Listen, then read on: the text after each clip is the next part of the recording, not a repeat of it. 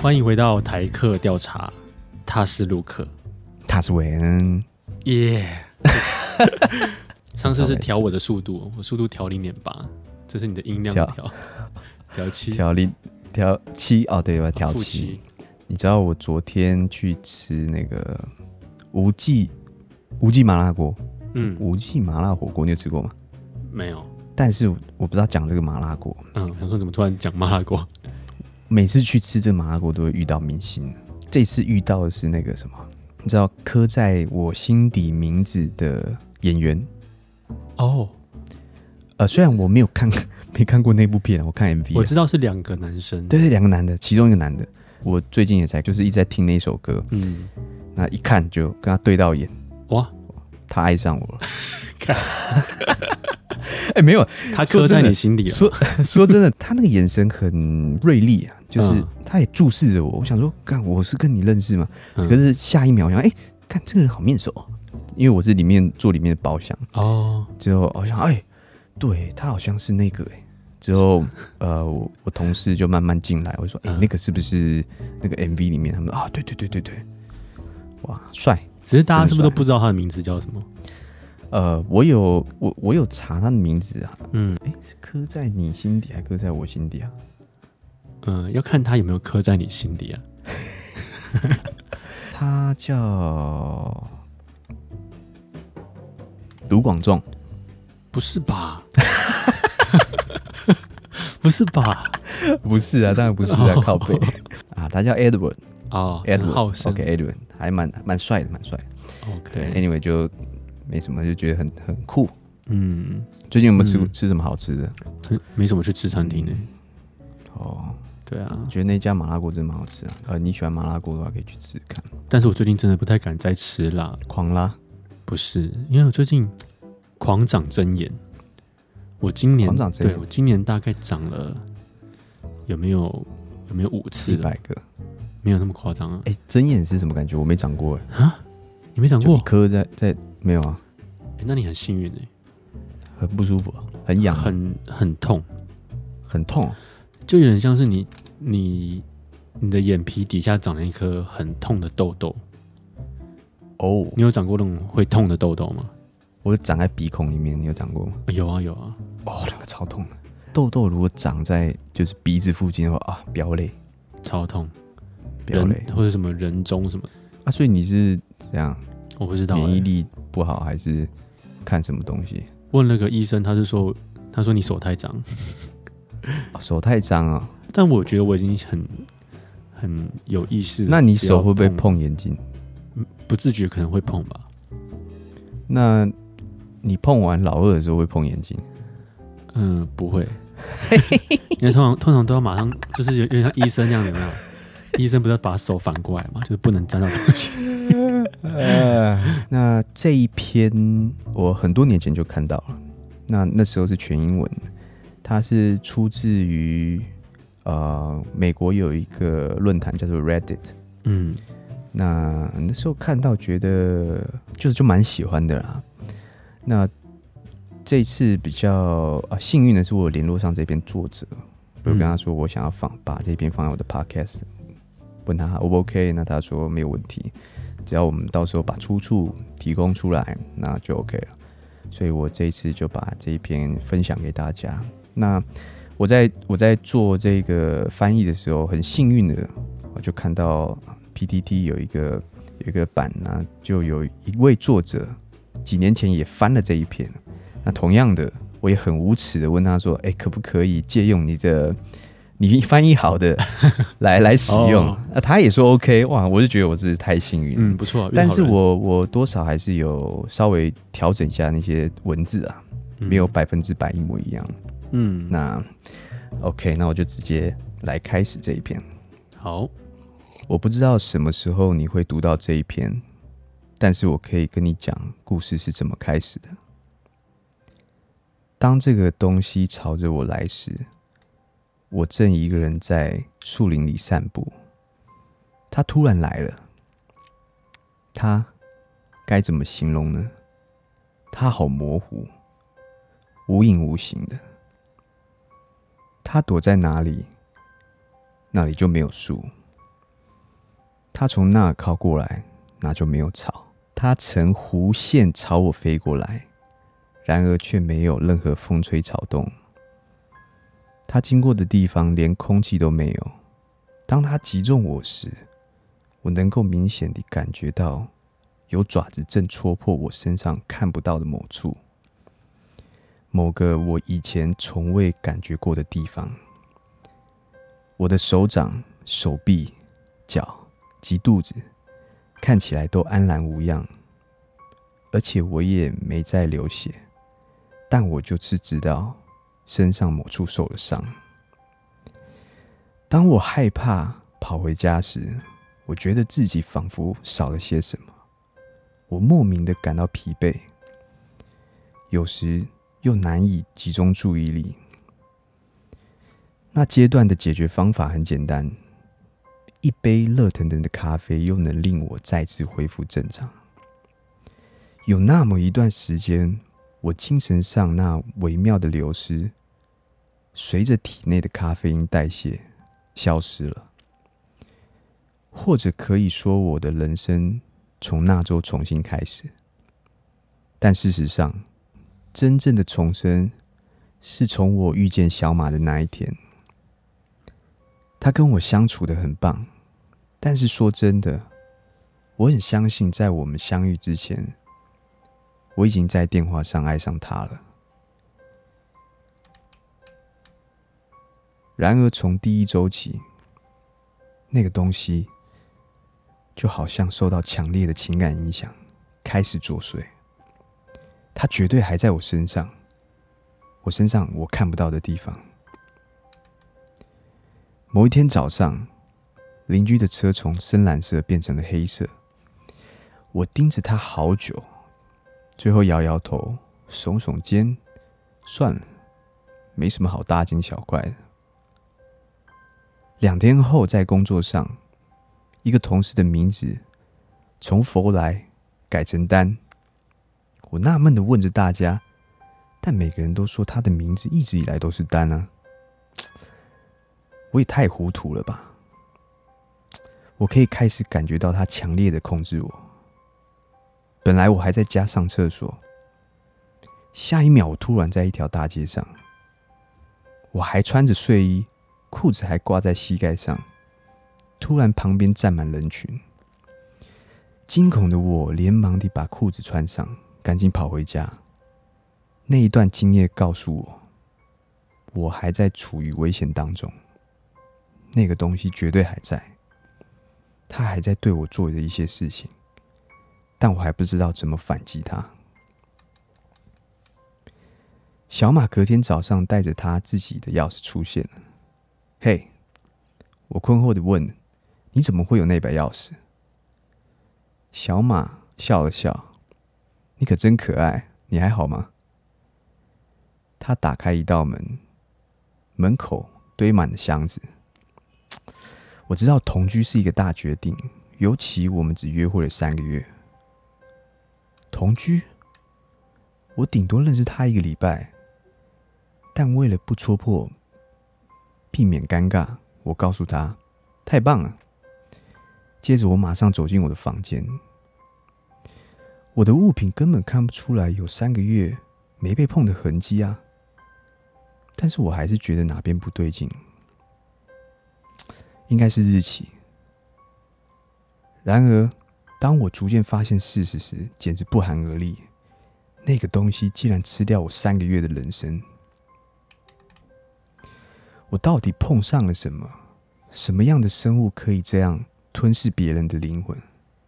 我完全错失了一段新感情里头最有意思的地方，而我再也没办法回想那段美好的回忆。他从我身上夺取了那可贵的部分，我好生气！我现在必须有所行动，愤怒成为我压制这个东西的动力。我开始不喝酒，喝咖啡成为我每天的行程之一。我每天起床都会确认当天的日期。整整三年过去了，除了一些微小的变化外，我成功的活过每一天。一些社交上的事情，像是谁做的工作，他们有几个小孩那类的事，附近街区的路线，我最爱的电视节目每天播出的时间，这些事情一直以来微小的变化不断的提醒着我，那个东西爪子仍深深的刺在我的灵魂。三年来，我时时刻刻的提醒自己，可惜我有一天我松懈了。我让自己全心投入最爱的影集的最后一集压轴，故事紧张刺激，可是就在剧情的高潮时，一个男孩走向我的躺椅，摇了摇我的手臂。我惊讶地问：“你是谁？你怎么进来这里的？”他开怀大笑的说：“爸，你好笨。”我的心一沉。当下我立刻知道发生了什么事。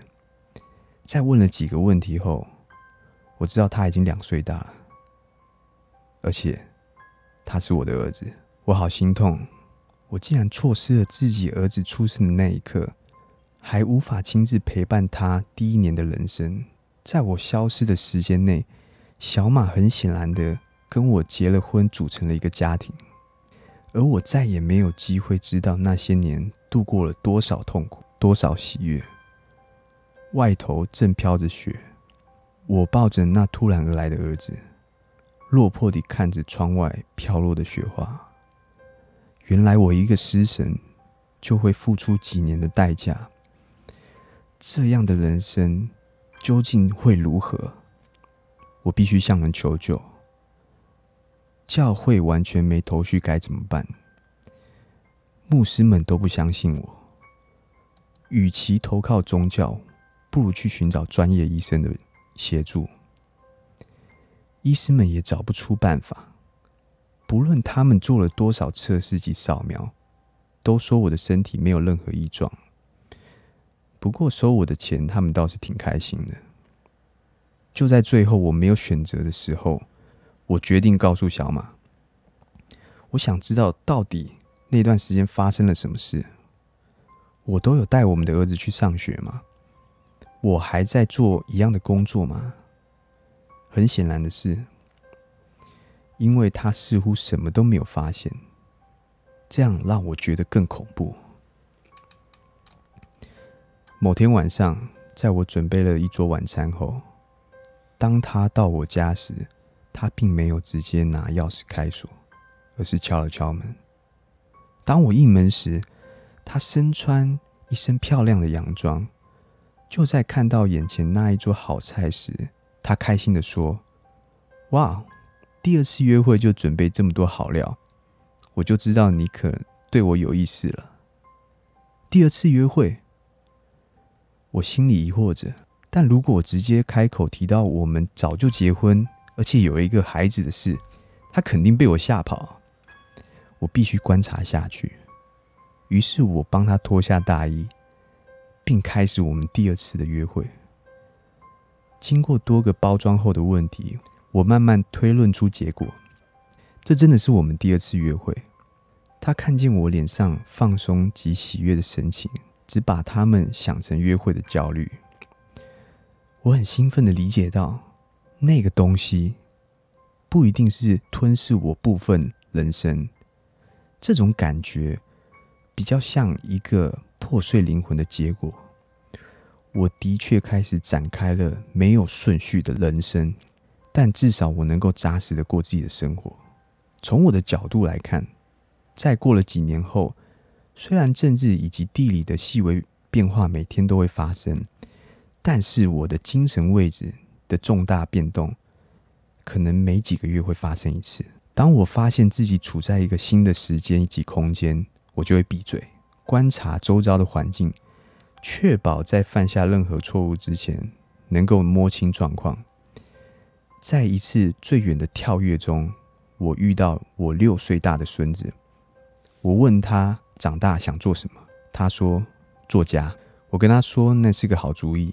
接着我又回到我跟小马交往的第二个月，我和他在河边度过最美好的夜晚，那真的是最美好的夜晚。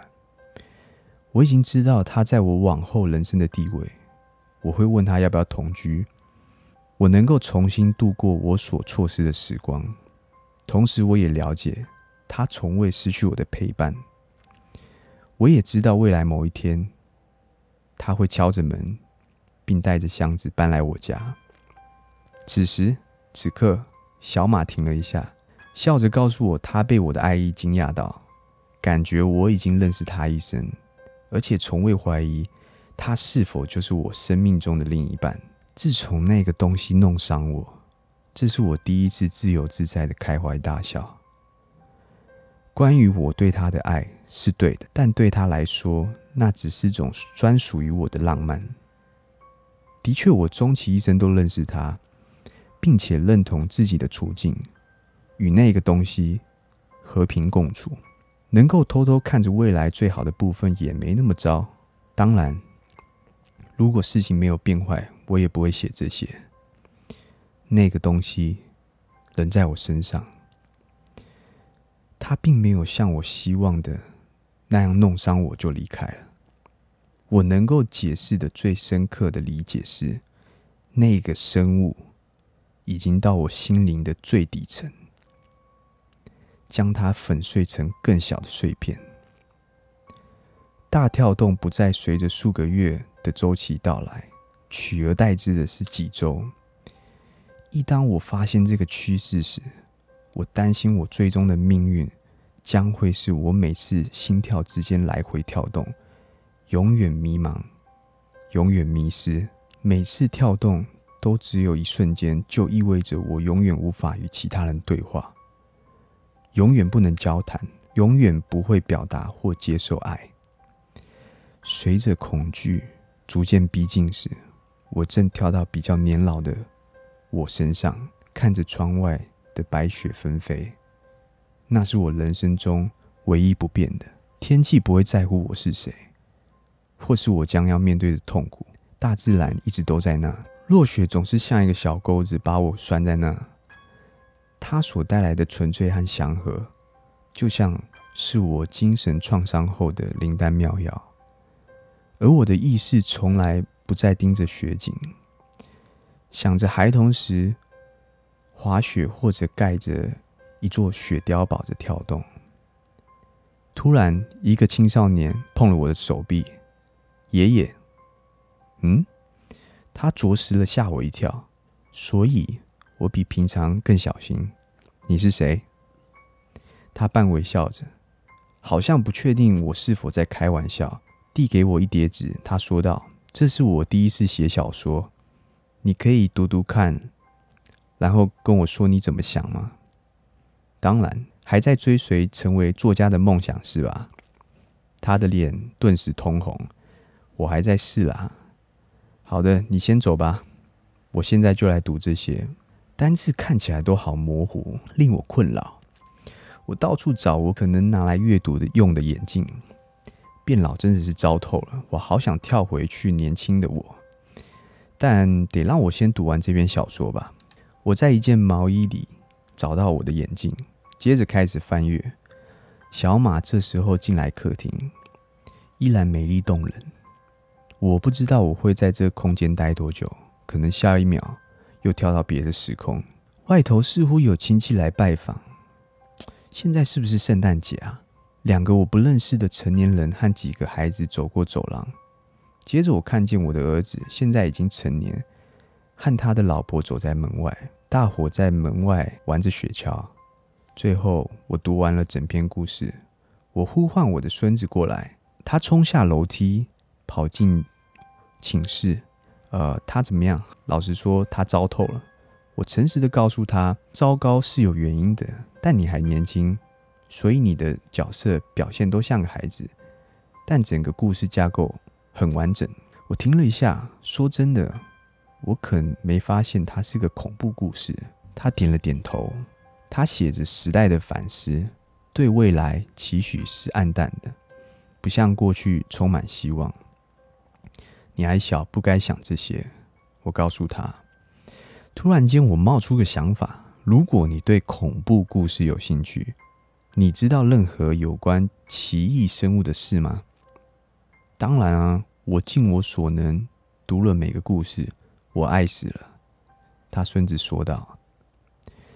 我警惕地扫视起居室的门口，大家都在外面忙着。人生中以来第一次，我向其他人谈起我所经历的。我平静地诉说我碎片般的意思。就以一个青少年来说，他接受得很快。你是认真的吗？没错。孙子表情非常坚定。我仔细研究一下，看我能不能找到什么。你应该要开始写下所有的经历，建立一些资料。也许我们能绘制出你精神缺口的部分。哇，听起来不错。我惊讶地说：“他说的也有道理。”我也没料到他会这么认真的回应我。但是，我又要怎么样把那些记录整理在一起呢？我们找个地方让你可以保存它。他皱着眉头思考着。然后我会把它整理起来，接着我们可以沿着你经历过的人生轨迹，看是不是有任何规律。自从状况越来越糟糕，这是我第一次感受到希望。要不我们把它放在楼梯底下吧，从来没有人进去过。当然，他转身离开寝居，我从后头凝视他，听到楼梯附近传来许多声响，最后。他带着一个箱子回来，并把它放在地毯上。打开里头，满满是一叠又一叠的纸张。他大声说：“哦，我的天哪！”我吃惊的不断眨眼。我到底写了些什么？他惊奇抬头的看着我。是啊，或者你之后写的还要继续做记录，把它放在楼梯底下吧。原来我一直都在写的这些文章。他凝视凝视着这些笔记文章，接着合上箱子。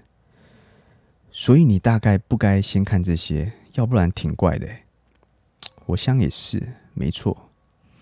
他大声说：“楼梯底下大概还有五十几箱这种箱子，全部都塞满了笔记文章。解读他们会花很长一段时间。”他的语调突然间变得很严肃。但是我会救你的爷爷，因为我不认为有其他人可以办到这个。温暖的泪水滑下我的双颊，我不禁小声啜泣。直到让其他人了解，我才发现到，在一个监狱里头，时空交错，令我变得多孤单。谢谢你，我真心谢谢你。接着我又跳回年轻的我。某一个星期二，我正在工作，随着悲痛以及放心逐渐消失，愤恨和决心取而代之。在我完成我的工作后，我抓了一些纸，开始做笔记。不论是在数周的跳动周期内，还是几日的，甚至最后变成几个小时跳动周期，我都不停写着笔记。每段空闲时间，我都记录我在哪。我在何时？我把它们不照顺序的放在楼梯底下。我的第一箱其实是我三十岁的记录，而我的最后一箱是我的第一笔记录。一旦我的记录做了超过五十箱，同时当我的跳动周期变成几分钟，我知道是时候让我的孙子取走箱子了。我低着头停了下来。我不能再忍受随着意识流动随意漂泊，名字、地点、日期、工作、颜色和周遭的人们总是在变化，总跟我的认知不同。但唯一不变的是窗外的雪花纷飞。此时，一个约莫三十岁、有点面熟的男人走进我的房间。来吧，我想我终于查出来。我身体好虚弱，连移动都很痛苦。你是那个人吗？你是我孙子吗？是的。他把我带到一个装满着古怪设备的房间里，要我坐在一张橡胶椅上，面对一面至少两个人高的镜子。规律终于自己显示出来。你究竟在这上头研究了多久？我惊讶地问。拜托告诉我，你没有错过自己的人生，就跟我错过自己一样。他的表情既冷酷又坚定。这一切都将值得。他把两根细长的金属棒贴在我的手臂，接着朝镜子点了点头。瞧，这个电流都是经过准确校准的。一股电流从他的装置流出，但却不痛。在镜子里，我看到一个快速闪烁的弧形光影出现在我的头及肩膀上。电流就好像波浪般流过的那个生物，模糊揭开我身上的谜题。一个水蛭般肥胖的嘴，正缠绕在我的头以及眉毛。包住左右两边的耳朵，而他蛞蝓似的身体经过我的肩膀，深入我最底部的灵魂。那是一个寄生虫，它靠吞噬我的意识为生。当我惊恐的理解事实时，我那已成年的孙子握紧我的双手。过了一刹那，他问道。把它摘除将会非常非常的痛，你想要吗？并带着恐惧的神情，我问他：“小马在这吗？”他的眼神变得柔和。不在了。他几年前就离开了我们。我能够从他的反应知道究竟发生了什么事，但我仍无法接受。怎么会？我跟你这段对话已经发生了非常多次了。他回复：“你确定你想知道吗？”此时泪水逐渐满溢着我的眼眶。那我就不在乎这会不会痛，也不在乎我会不会死。我不想待在一段他不在的时光里头。他同情的嗯了一声，表示理解。接着回到他的仪器，把几根电线、二极管和其他科技的玩意儿接到我的四肢及前额。在他做的同时，他说道：“我工作了二十年，终于想出了方法。我也从其他一些超自然的研究那获得帮助。这个寄生虫实际上并不存在我们的象限，而是在贝塔 U 里头一个较小的幼虫。它以精神。”灵魂和量子意识为食物。当一些东西的名字和颜色细节发生变化时，你不会发疯，但你会错过一些事情，因为这个生物正慢慢的吞噬，朝着你前进。我不是很理解，我困惑的抬起头看着他，他正将像一个皇冠似的电子圆环戴在我头上，跟寄生虫的嘴巴接在一起。贝塔 U 是什么？他停了下来，脸色顿时苍白。唉，我忘记你并不知道，你可真幸运。相信我吧。深吸了一口气后，他继续动作，并把手指停在几个开关上头。准备好了，这将会令你的神经系统使寄生虫完全提不起食欲，但基本上是电痉挛。治疗法，我仍然可以看见小马的笑脸，即便他已经死了。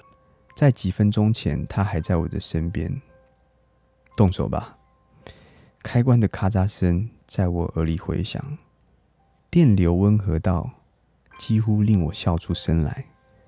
它几乎让我感觉不到，至少一开始是。接着，眼前的镜子开始摇晃，里头倒映的我，身体开始抽搐了。好痛，这真的好痛，可能没有任何东西会比这个更痛了。这几乎难以忍受，就连思绪都无法跟上疼痛。随着视线开始模糊，以及生理的每一寸神经都如焰火般灼烧般疼痛。我能够看到头上的寄生虫闪烁的轮廓，跟着我的痛苦一起颤抖着。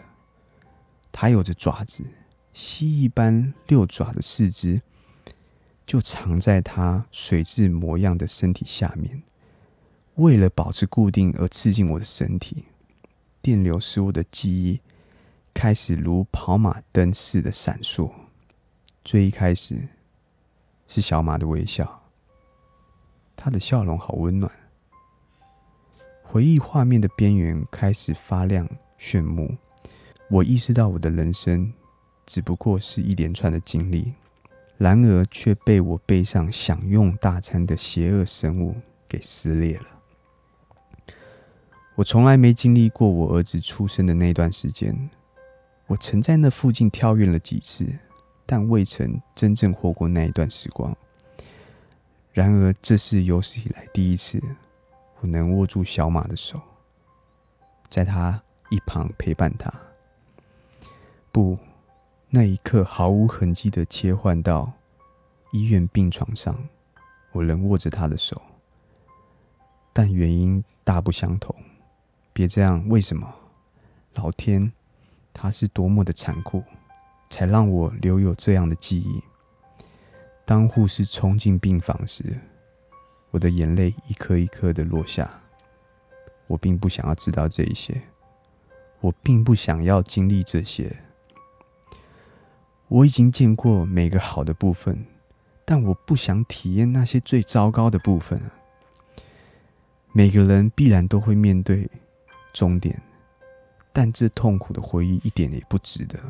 回忆中的污点，令那些美好的日子。欢笑都被数以万计的痛苦给抹去，我的身体开始疼痛，并激起了严重的耳鸣，视线所及全是白色的晕染。我放声大叫。当仪器、电流和椅子慢慢从视线内退去时，我的尖叫声逐渐消失。我的人生不再只有纷飞的落雪。我身在一个森林里。顶着炎热的夏日，我的老天！我转过身去看那个缓慢靠近我的生物，它一样好模糊，像一片空白。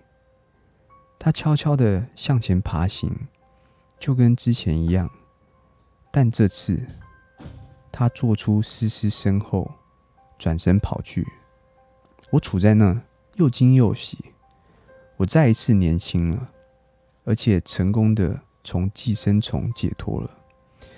我的孙子真的做到了，他把我做成一顿难吃的食物。他这个灵魂的掠食者决定去寻找其他的点心。我茫然的回家。当我呆坐在那，慢慢消化整个过程，电话响了。我雀跃又伤心的。盯着他，我知道是谁打来的，是小马。为了某些毫无意义的理由，第一次打来。三十年后，他承认他他就只是想找机会跟我聊天，但脑海里的我只看到他躺在那个医院的病床里头，逐渐凋零死去，一切都将难以表达的疼痛。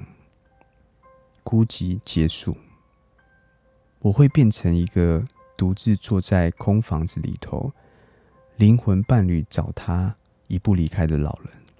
而在最后，我唯一能做的，就是一个人坐在床边，看着外头白雪飞落。但是现在，感谢我的孙子，我仍然可以创造自己的回忆。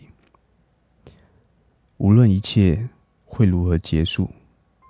这都将是个疯狂的旅程。一鼓作气，我拿起了电话，微笑的问他：“嗨，请问是哪一位？”其实我已经知道了。有点感人呢，我觉得 有点感人哦。这个这个故事其实是真实的故事啊。哦，是真实的一个记录，对不对？对对对，还不错吗？我觉得很棒啊！很棒哦，我也觉得好棒啊！不知道你你有没有看过一一部电影？我好像蛮爱讲电影的，《时空旅人》嘛。嗯，那不太不太像，不太像，因为《时空旅人》它有点像是在穿越时空嘛。那我说的那个本来是一部类似喜剧片的，它叫做《命运好好玩》哦。哦，我知道，知道，你看过吗？对吧？我知道，有点类似这个这种感觉，没错，就是说很像。嗯，当然那个他比较把它塑造成一开始的人生中，他选择，比如说，呃，我不想要经历生病，我不想要经历吵架，那这个这个遥控器就像是你刚才说的那个、哦、那个生物一样，他就帮你跳过，就跳跳跳跳到最后，就发现他的人生大部分都被他跳，就是快转快掉。嗯，对。你有猜到这个他所谓的寄生虫是什么吗？寄生虫哦，他一直在形容的这个这个东西。嗯，它不是一个生物吗？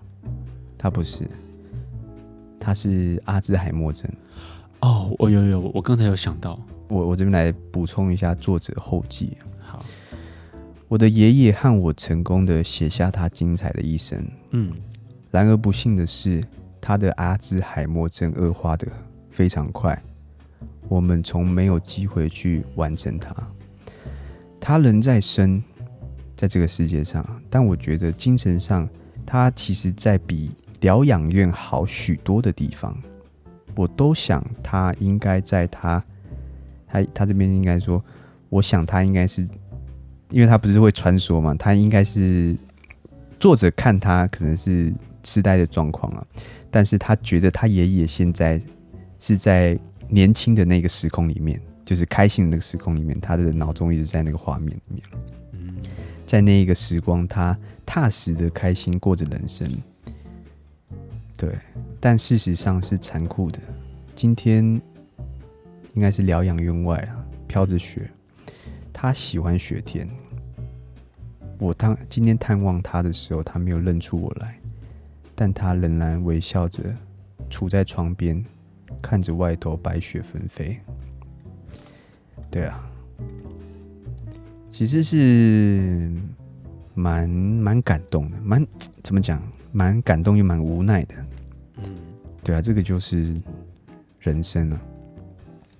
我们很有可能未来都会经历这一段。我刚刚也是听到他在他回到老的时候，嗯，对，然后起来，哎。不认识那些成年人是谁，然后看到小孩子、嗯、很眼熟，但又叫不出名字。嗯，我就也联想到是阿兹海默。阿兹海默，对，嗯、觉得你可以，呃，你可以分享一下你的。你说我阿嬷吗？对啊，我正是要准备要分享。对，因为我我也嗯也有吃过他的煮的咖喱饭。哎，我正要讲这些。对啊，对。这个其实我这篇文章那时候在看的时候，我阿妈那时候还没有了。嗯，但是最近就是我我阿妈她从那个算是安养院，她生病了。嗯，她已经阿兹海默症几年了。她生病的时候跑去医院去住院的肺炎，嗯，可能是因为痰的关系。当然她也老了一些，呃，生理的机能已经慢慢减弱非常多了。嗯。那又加上他有这个呃失智的问题，嗯，所以总之他就到医院了。那到医院就是怎么讲？就是你不管说他在安养院，在医院呢，他就就跟这一篇作者的爷爷基本上是一样的状况。他已经完全不认识你了。我希望啊，我希望他是跟这个作者的爷爷一样，他是在快乐的那个时空里面在度过。因为，但我们看到他，就像他刚才讲，很残酷的是，他什么人都不认识了，基本上，呃，连跟你讲话的能力也都没有了，就是就是没办法，这个就是必然会发生的事情。那其实有时候我会喜欢煮咖喱饭，其实我煮的不是咖喱饭，我煮的是我阿妈的回忆啊。那其实很多。怎么讲？以前小时候的时候，喜欢带朋友，包含你，还有一些其他的朋友来我家，嗯、就是靠我阿妈的咖喱饭在在 social。嗯，你懂你懂吗？有啊，因为我经历过。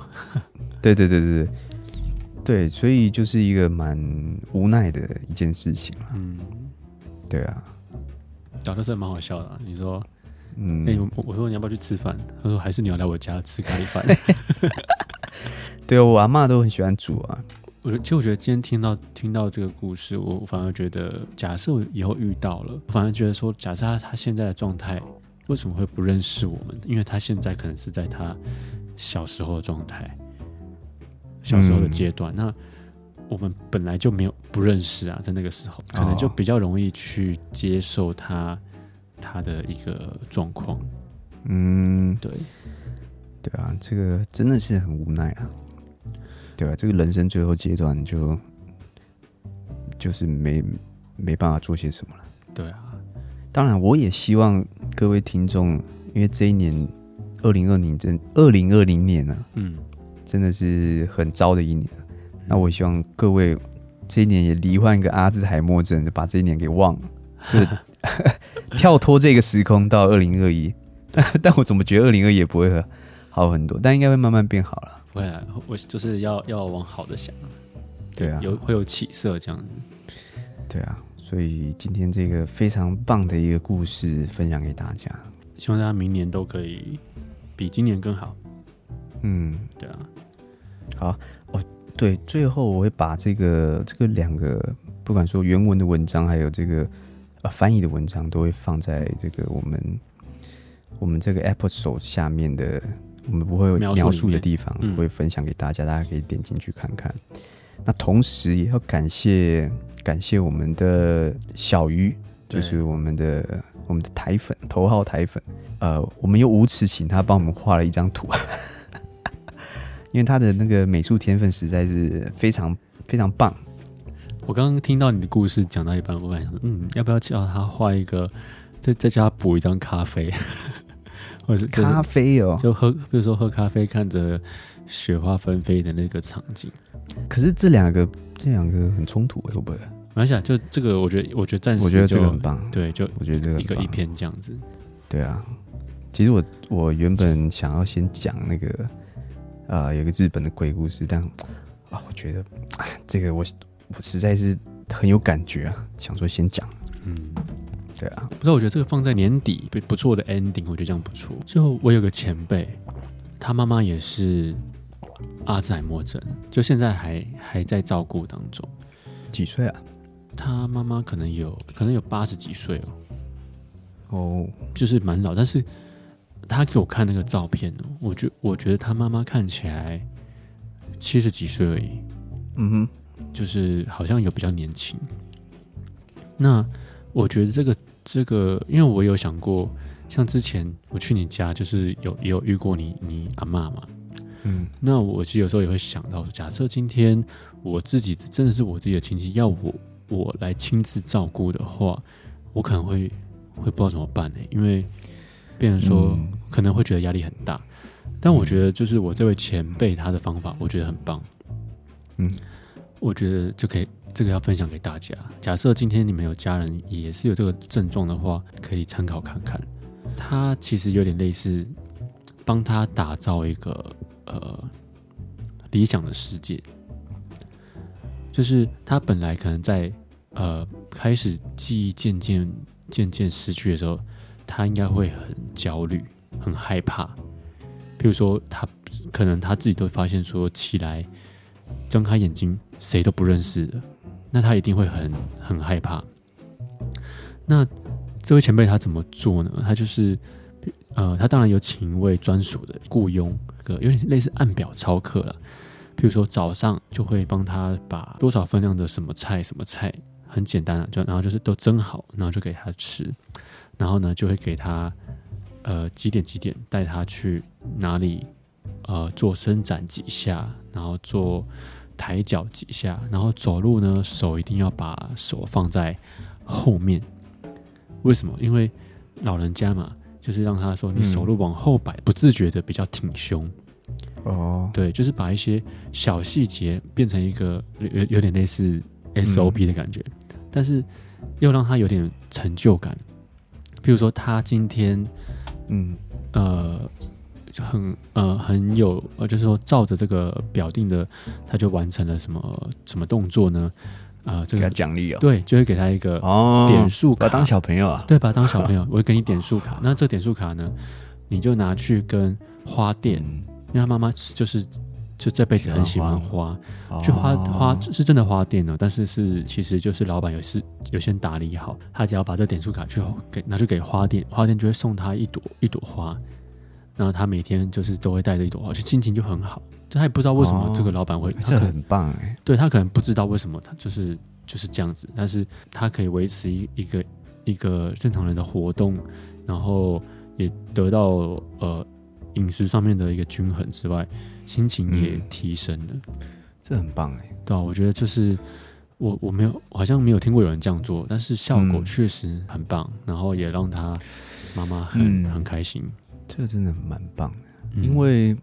当初在，应该是说这个阿兹海默症哦，是慢慢的，嗯，慢慢的越来越严重啊，嗯，但一般人没有遇到，不知道是往那边去啊，就可能会觉得下意识会觉得说，怎么可能？老了开始忘忘东西，然后开始会有一些情绪、脾气等等，然后可能是因为老了，嗯，没有没有，呃，必须说来没有认真去思考过，就是说用。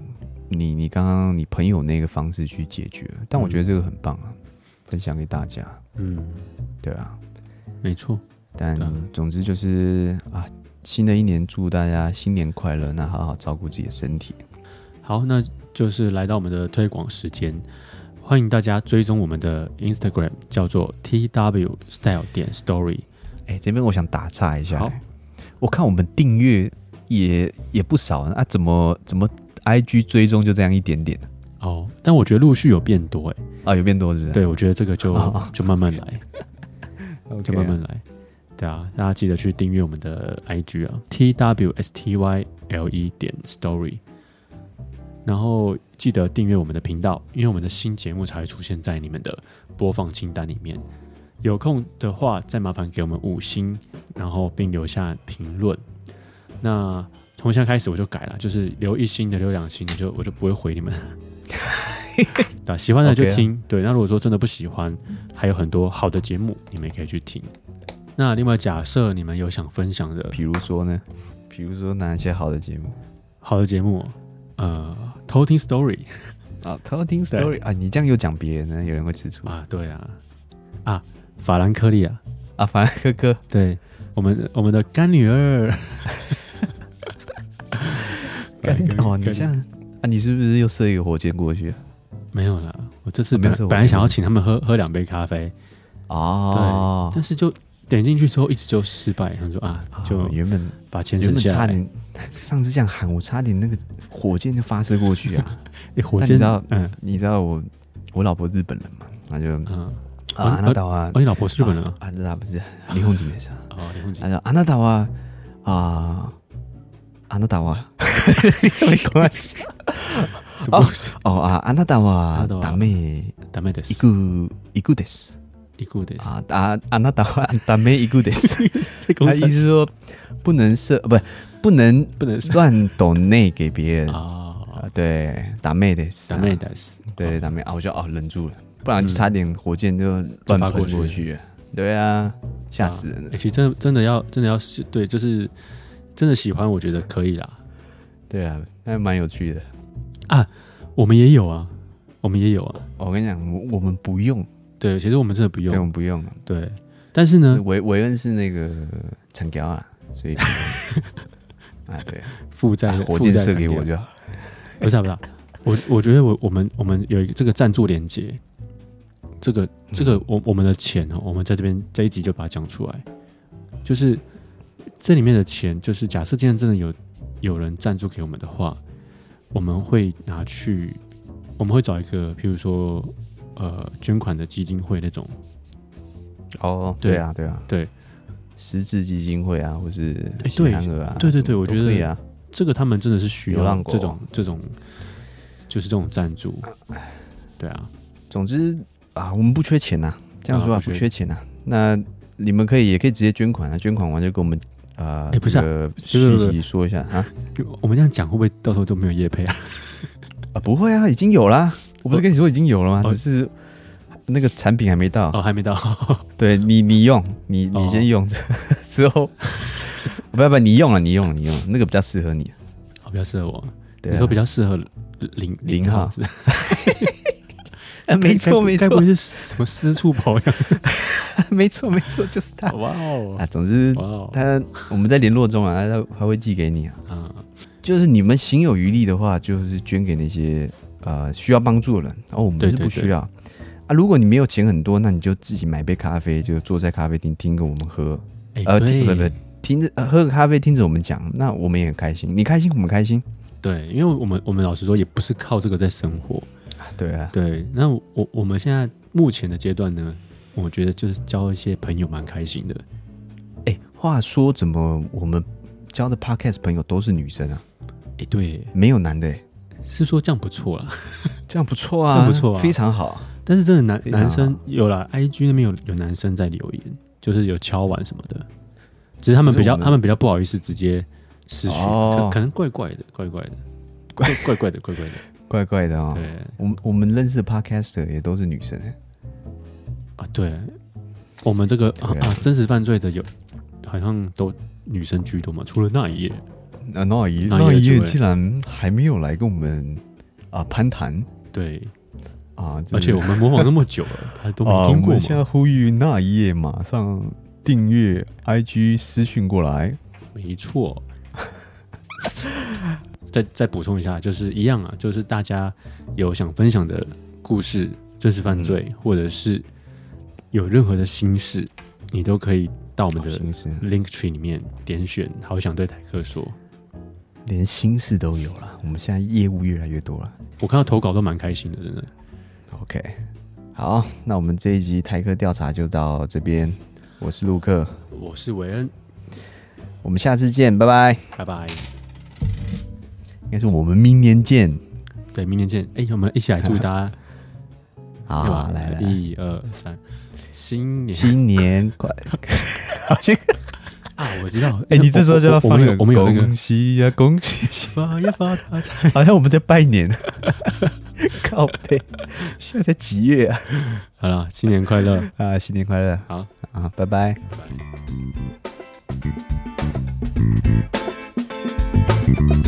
拜。Thank you.